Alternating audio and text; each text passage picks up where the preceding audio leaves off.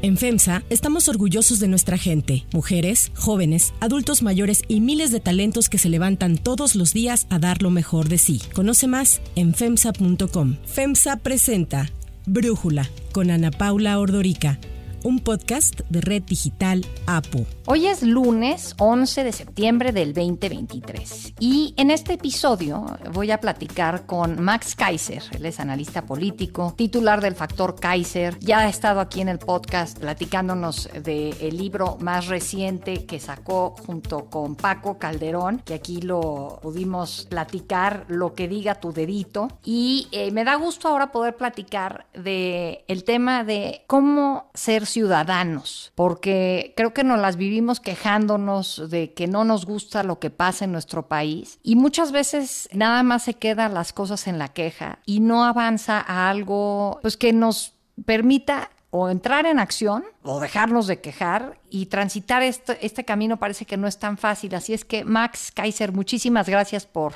estar hoy aquí en Brújula. Querida Ana Paula, qué gusto estar contigo y con todo el auditorio. Oye, y además quiero platicarte que la semana pasada, el jueves, estuve en Guadalajara dando una conferencia y acabé de hablar, pues que si yo me pongo en el papel como si fuera asesora de Claudia y luego asesora de Xochitl para ver un poco qué están diciendo, qué están haciendo bien, qué mal y qué les corregiría yo como su asesora, ¿no? Pensando en que así no me meto en problemas de que si estás llamando al voto a una o a otra, pensando en ser imparcial. Y acá acabando la conferencia llega un señor y me dice, oye, muy bien todo, pero no nos dijiste qué hacer para que gane Xochitl.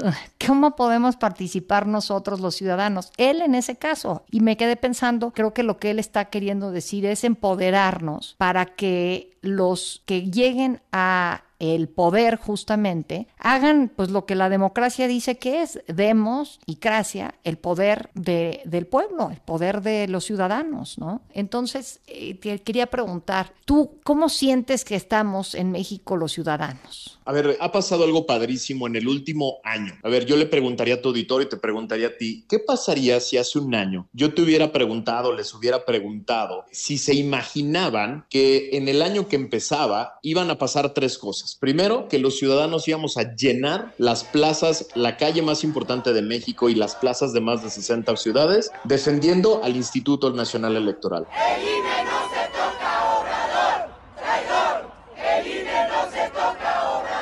Luego íbamos a llenar el zócalo de la Ciudad de México y varias plazas para defender a la Suprema Corte de Justicia de la Nación. Y luego ciudadanos de diferentes formas iban a apabullar a tres partidos políticos que habían diseñado todo un proceso para tratar de imponer a personas que eran más o menos allegadas a las burocracias partidistas y de pronto avasallados por la participación ciudadana y por el ímpetu ciudadano, tuvieron que levantarle la, la mano a una persona que no querían. Si yo te lo hubiera dicho hace un año, seguramente me hubieras dicho que era imposible porque la ciudadanía estaba dormida, estaba muy desesperanzada, creía que todo estaba en manos de una sola persona que encabeza el gobierno actual y de pronto despertó la ciudadanía hay un, hay un despertar padrísimo, hay un fenómeno súper interesante que está provocando cosas que nadie se imaginaba. Hace apenas algunos meses, muchas personas en México creían que esto estaba definido y que era casi imposible que el presidente perdiera la elección. Están pensando que va a regresar la mafia del poder. ¿Ustedes creen que la gente va a querer que sigan estos tranzas gobernando México? Entonces les vamos a volver a ganar. Hoy por lo menos está abierto. Y ese es una buena noticia. Lo que yo digo, más allá de las preferencias de cada uno de lo que nos escucha, para todos es una buena noticia que en una democracia no haya un año antes claridad sobre quién va a ganar. La incertidumbre es una muy buena noticia en una democracia, porque eso nos convoca y nos provoca a todos eh, eh, a, trabajar por la preferencia que nosotros tenemos y nos da la esperanza de que podemos hacer algo para que gane nuestra preferencia. Eso hace que una democracia sea viva y que los ciudadanos sean parte de ella, ¿no? Entonces creo que estamos en un momento súper interesante. Coincido contigo. Esto que dices a mí me encantó el hecho de que salir a las calles eh, fue para defender instituciones, no a una persona, porque los llamados que ha hecho Andrés Manuel López Obrador desde el 2006 ha sido para defenderlo a él, pero estas que tú estás describiendo es para defender al INE, a la Suprema Corte, defender instituciones me parece valiosísimo. Y entender pues que el juego de la democracia es la incertidumbre en los resultados con certidumbre en las reglas. Habla Lorenzo Córdoba, ex consejero presidente del INE. Estamos hablando de las reglas del juego democrático y la disputa civilizada por el poder. E, en esto se requiere, además de una profunda deliberación, también un amplio consenso y el acuerdo de todas las fuerzas políticas. No entender esto puede significar abrir la puerta a la descalificación futura de las elecciones precisamente por causa de las reglas. No podemos permitir que en el futuro alguien descalifique que las elecciones por reglas que no fueron debidamente consensuadas y pactadas. Y que de alguna manera, pues considero, no sé si tú estás de acuerdo, que está en riesgo en esta ocasión el continuar teniendo certidumbre en las reglas del juego. De alguna manera incluso ya se han violentado algunas de estas reglas. Entonces, yo te quiero preguntar, pues, ¿cómo podemos como ciudadanos asegurarnos de mantener este esquema y de que no se nos arrebate? A ver, es importantísimo esto que señalas. En efecto, esta no es una elección más. Han estado en peligro, están todavía en peligro las reglas del juego, las instituciones, los procesos democráticos. Hay una amenaza concreta para destruir o minimizar o capturar al instituto que organiza las elecciones. La gente no confía en los organismos electorales. El caso particular de el INE, que tiene menos credibilidad que el anterior IFE. Al final de cuentas, siguen siendo instrumentos al servicio del régimen antidemocrático. Hay una amenaza concreta para quitarle presupuesto, hay una amenaza concreta para que el Poder Judicial de la Federación, que ha estado poniendo orden en todos estos temas, se reforme por completo para que sea el pueblo el que lo elige. Voy a proponer una iniciativa de reforma constitucional para limpiar al Poder Judicial de complicidades, conflictos de interés convivencias inconfesables, corrupción y derroche de recursos. Es decir, hay una amenaza permanente, directa a la capacidad de nosotros, los ciudadanos, de ser los que escogemos a las instituciones. El día jueves 7 de septiembre inició formalmente en el Instituto Nacional Electoral el proceso electoral. Habla Guadalupe Tadei, consejera presidenta del INE. Hoy ha caído la última hoja del calendario que en esta institución nacional electoral construimos quienes tenemos la enorme responsabilidad de servirla concluye el periodo que existe entre el fin de un proceso electoral y el inicio formal del otro, el proceso electoral federal 2023-2024. Y vienen muchos pasos, vienen los pasos más importantes en la construcción de la jornada electoral, la ubicación de las 170 mil casillas, la consolidación del padrón y luego la lista nominal que va a ser de más de 97 millones de personas, la creación de los procesos procesos de selección y capacitación de más de millón y medio de ciudadanos que van a formar parte de las casillas. Y eso requiere de nuestra vigilancia. todos tenemos que estar muy pendientes de que el Instituto Nacional Electoral haga todo esto para que haya buenas elecciones, no para que tenga ventaja uno u otro, no para que haya preferencia sobre una u otra alternativa electoral, sino para que todos podamos ir a las urnas y seamos nosotros los que tomemos esta decisión. Vienen procesos muy complejos de preselección de candidatos, porque el año que entra Ana, una de las cosas que le tenemos que explicar al auditorio, no solo se renueva la presidencia de la República, se renuevan 300, 3.528, 3.528 puestos de elección popular. Presidente de la República, todo el Senado, toda la Cámara de Diputados, nueve gubernaturas, más de mil diputaciones locales y más de, más de 1.700 presidencias municipales. El reto que tiene de organización el INE es monumental y el reto que tenemos los ciudadanos es no solo esperarnos de aquí a 10 meses a ir a la jornada, sino well, back participar en la configuración de esas boletas. ¿Quién está en esas boletas? ¿Cómo se escoge a esas personas? ¿Cómo van a proponer cosas que nos importan a nosotros? ¿Cómo las van a difundir? ¿Cuánto van a gastar? ¿De quién se van a financiar? ¿De quién son aliados? ¿Quién los puso? Todo este tipo de cosas son de las que nos podemos ocupar los próximos 10 meses. Fíjate que hay un activista en Estados Unidos, él es afroamericano, se llama Baratunde, no sé si lo has escuchado. Tiene una página y un podcast que se llama How to Citizen y lo que busca es que citizen no sea un sustantivo, sino un verbo. Yo lo traduciría pues cómo ser ciudadanos y habla de cuatro pilares de cómo ser ciudadanos.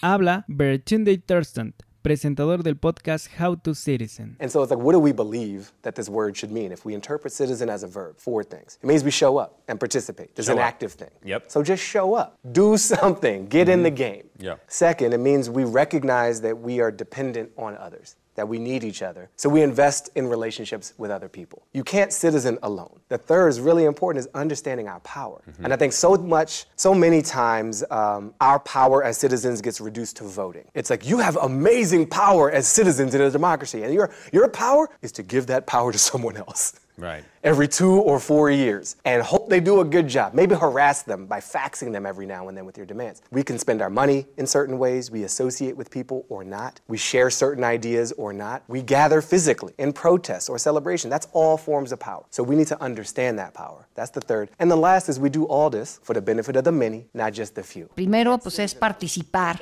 evidentemente, pero más allá de ir y votar. O sea, incluye ir a votar, pero esta participación va más allá de votar, ¿no? El segundo pilar es invertir en relaciones, en relaciones con nosotros, con nuestra comunidad, con el planeta y entender cómo todo esto está interconectado. El tercer pilar es entender el poder, que es creo esto que tú estás diciendo. Entender cómo funciona el poder, saber quién decide y entender que nosotros como ciudadanos tenemos poder. Poder es la capacidad de, ya sabes, lo que nos decían en las clases este, de economía en la universidad, la capacidad de A para que B haga lo que A quiere. Nosotros como ciudadanos le estamos dando ese, e- ese bastón de mando, hablando de la palabra de moda, a los políticos para que ellos hagan lo que nosotros queremos que hagan y tenemos que entender cómo hacer que eso es lo que suceda y no que se agandallen el poder y nos quiten esto que tenemos todos, ¿no? Como ciudadanos. Y lo último, valorar lo colectivo, ¿no? Valorar las acciones que benefician a la colectividad y no solamente a algunos. ¿Qué opinas de estos pilares? A mí me gustó mucho. Eh, me topé con un podcast en donde lo entrevistan a él y de ahí habló de lo que él hace y su activismo y tal. Y me encantó esta idea de ser ciudadanos como verbo y no como sustantivo. Me encanta que lo platiques porque yo creo que escuchamos exactamente el mismo podcast. Y yo emocionado después de escuchar a este cuate A Rich Roll. que decía que decía algo así. Ser ciudadano es un verbo, no un sustantivo. Entonces, lo primero que me dijeron, no, idiota, es un sustantivo, no, qué barbaridad, ¿cómo puede ser? O sea, en español no se traduce igual y no se entiende igual. Pero lo No. que me encantó es esto que dices, de este podcast, esta idea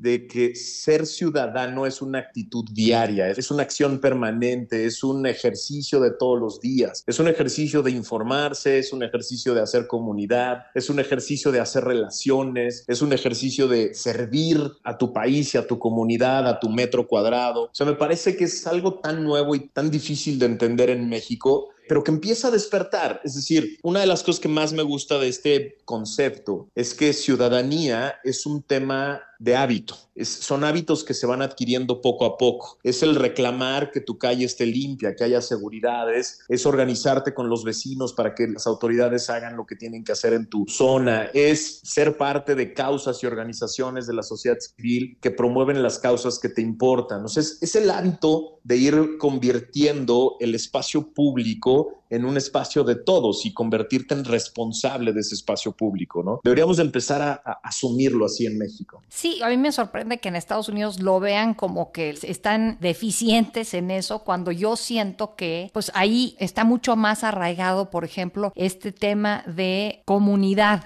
el concepto de trabajar por la comunidad y de acercarte y de conocer a tus vecinos y de conocer pues quiénes son los que están en la boleta. A mí me da la impresión de que muchas veces en México simplemente votas en contra de alguien para la presidencia o a favor de alguien. Más veces creo que últimamente ha sido votar en contra. Y de ahí arrastra toda la boleta el resto de las alternativas. Los diputados, los senadores, ya nada más eh, sin saber ni, ni qué han votado, ni cuál ha sido su carrera política. Y luego, pues encima de todo tenemos el problema o no sé, el reto de entender a los plurinominales, que pues ni los pusimos nosotros, los pusieron los partidos y ellos deciden quién vean el número 1, 2, 3, 4, 5 en la lista.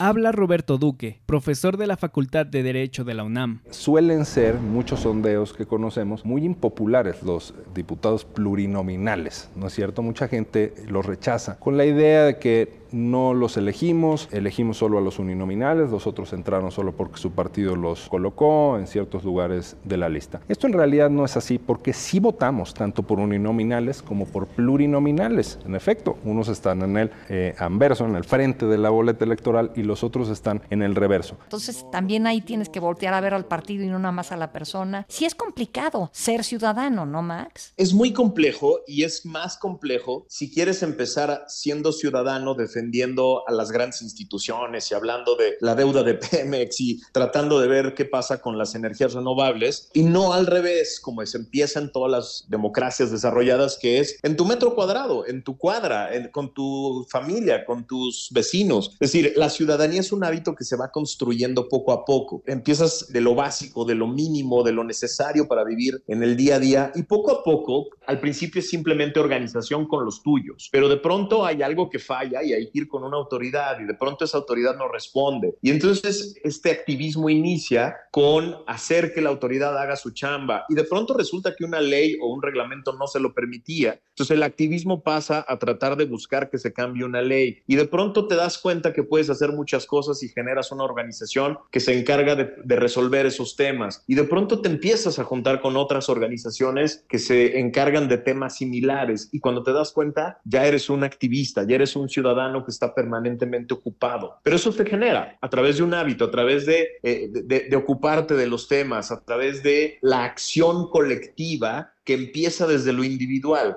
La recomendación de, quienes saben de estos temas, de los países desarrollados, es empezar por tu metro cuadrado y a partir de ahí empezar a generar y construir el hábito de ciudadanía que nadie enseña. parte de la misión que he tenido en estos últimos dos años con todos los proyectos que hago es justo este entrenamiento, generar instrumentos para el entrenamiento de ciudadanía hasta que se convierte en hábito. Sí, Fíjate que si logras entender un poquito cómo funciona el poder, por ejemplo, y cómo los ciudadanos tenemos poder, nacemos todos con poder y simplemente se lo cedemos a los políticos. El poder entiendo que se apila. Si tú tienes mucho poder, vas a ir construyendo más y más poder. Entonces, creo que lo interesante es tratar de conservar el poder que tenemos y de construir sobre ese que tenemos y justo lo que tú estás diciendo, si empiezas a hacer este ejercicio de entenderlo y de practicarlo, pues va a ir creciendo y qué mejor, ¿no? Que esté la situación en tus manos y no se la estés dejando a los líderes de la cuadra o a los líderes de una organización distinta en la que tú estás cero involucrado. Y no solo va creciendo, lo padre y lo interesante del activismo y de volverte ciudadano es que cuando te das cuenta ya es inevitable, ya es una manera de vivir, es decir, se convierte en algo que haces todos los días porque sabes que es la única forma de vivir. Les advierto a los que quieran convertirse en ciudadano que una vez que te haces del hábito, ya no paras, ¿eh? empieza a crecer y empiezas a sentir ese poder que tienes de cambiar las cosas y quieres hacerlo en todo. Y, es, y eso es lo padre. Así es como se construyen las grandes sociedades. Al final no somos institucionalmente tan diferentes de los países nórdicos de Europa que tanto admiramos o de algunas democracias del centro de Europa o de, de Asia que tanto admiramos. La gran diferencia no es institucional, la gran diferencia es en, en la organización y en el ejercicio permanente de ciudadanía. Y mira, bueno, arrancaba diciéndote este tema de la queja constante que tenemos, ¿no? Tendemos a quejarnos, no, pues es que estos cuates roban todo y ya está la calle pésimo y, nuestros impuestos se los roban, en fin, pura queja. Y el otro día también en una conferencia que, que nos invitaron a Jorge Castañeda y a mí y a René Delgado a dar en el Tribunal Electoral, decía Castañeda que dice, en buen francés, porque dice yo estudié en Francia, en buen francés, ningún chile les acomoda a nadie, ¿no? Estaba totalmente de acuerdo porque no sabes la cantidad de gente que oigo ahora quejarse de antes, hace tres meses decían que mal la oposición no logra organizarse, no postulan a nadie y ahora qué bárbaros, es que postularon demasiado rápido a Xochitl Galvez o qué mal organizaron el proceso para elegir a quién iba a quedar, que al final fue Xochitl. En fin, como veo mucha queja. ¿No te frustra eso, Max? Sí, la queja es permanente. El paso previo a la ciudadanía es la frustración, pero de la frustración tiene que venir la, la, activación. A mí me choca, siempre me ha chocado esta frase de tenemos el gobierno que merecemos, pero la que sí me gusta es tenemos el gobierno que permitimos, ¿no? No es para presumir, pero en el peor momento contamos con el mejor gobierno. Es decir, yo no creo merecer este gobierno de hoy, yo no creo merecer el desabasto de medicinas, ni la inseguridad, ni la violencia, pero sí creo que este gobierno hoy existe, está, ejerce, porque lo permitimos los ciudadanos y somos los mismos ciudadanos los que podemos dejar de quejarnos y empezar a activarnos para tener el gobierno que queremos. Es así de fácil. ¿eh? Lo otro es el tema de la apatía para votar. Ya sé que ir y votar es ahora sí que el piso mínimo para ser ciudadanos, pero la preocupación de que si no está una maquinaria partidista sacando acarreados, llevando camiones, regalando dinero para que la gente vote, pues el que no hace eso está en una desventaja tremenda y pensando aquí sobre todo en los jóvenes. Habla Enrique de la Madrid, ex aspirante presidencial. Este es un mensaje para los jóvenes de México. De acuerdo a las estadísticas, los que menos votan son los jóvenes. Y los que menos votan son los jóvenes incluso con educación. Y una de las razones por las que dicen que no votan es porque no les gustan los partidos políticos o no les gusta la política. Pero se equivocan si no votan, porque entre menos voten los jóvenes, más pesan los partidos políticos. ¿Quieres contar? ¿Quieres que tu país cambie? Vota. ¿No te gusta lo que ves hoy?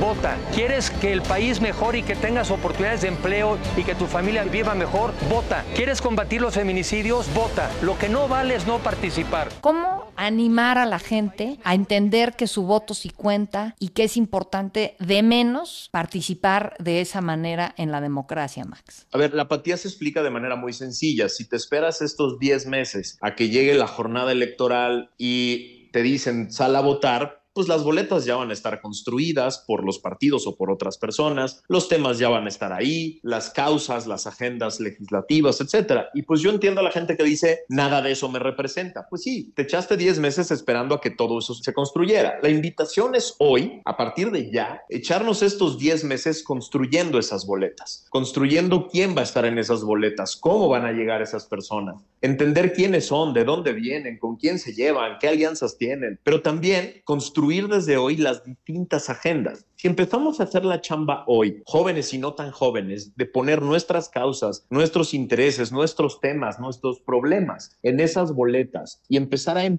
a impulsar a las personas que pueden encabezar nuestras causas, se acaba la apatía. Lo natural es ir a votar cuando ya chambeaste durante 10 meses para que esa boleta estuviera construida de cierta manera. Mucha gente me dice, pero eso no se puede, los partidos lo tienen capturado. Ajá, lo mismo decían hace dos meses de que los partidos, tres partidos tenían capturada la elección de la candidata a la presidencia de la República. Muchos de esas personas me decían que no la iban a dejar pasar. Bueno, la ciudadanía impuso una candidatura a través de la participación habla simpatizante de Xochitl Galvez. Decidimos venir a apoyar a Xochitl en este frente que se está construyendo para mejorar las condiciones del país que tenemos actualmente gobernado por Morena. Consideramos que Xochitl es una opción ciudadana, si bien es cierto que tiene vínculos específicos con el PAN, en realidad no tiene ningún vínculo con un partido y creemos que ella puede hacer converger las ideas y las diferentes corrientes políticas del país. Entonces sí, sí se puede. Sí podemos ponernos ahorita a chambear para que nuevos liderazgos, nuevas personas, nuevos temas, nuevas soluciones estén en la boleta y así tengamos toda la intención de salir a votar. Es natural salir a votar cuando te pusiste a chambear en cómo se configuran esas boletas. Max, pues buenísimo. Yo creo que es un arranque de tratar de generar esta conciencia. Ojalá que funcione y que sea como pues un primer eslaboncito. Muchísimas gracias por habernos dado este análisis y por platicar aquí para Brújula con nosotros. Es un gustazo estar siempre contigo y con todo tu auditorio. Si te gusta escuchar Brújula, te invitamos a que te suscribas en tu aplicación favorita o que descargues la aplicación Apo Digital. Es totalmente gratis y si te suscribes será más fácil para ti escucharnos. Además, nos puedes dejar un comentario o calificar el podcast para que sigamos creciendo y mejorando para ti. Para cerrar el episodio de hoy los dejo con música de Mariah Carey. El 11 de septiembre de 1993, Mariah Carey alcanzó el número uno de la lista de singles de Estados Unidos con la canción Dream Lover, en donde permaneció ocho semanas consecutivas. Ese mismo día, su cuarto álbum de estudio, Music Box, llegó al número uno en Reino Unido. Mariah Carey es cantante, compositora, productora musical y actriz. Lanzó su álbum debut homónimo en 1990, del cual se desprendieron cuatro sencillos que llegaron al primer lugar en la lista Billboard Hot 100. Tras el éxito de sus álbums posteriores, Music Box y Merry Christmas, se convirtió en la artista con más ventas de la casa discográfica Columbia.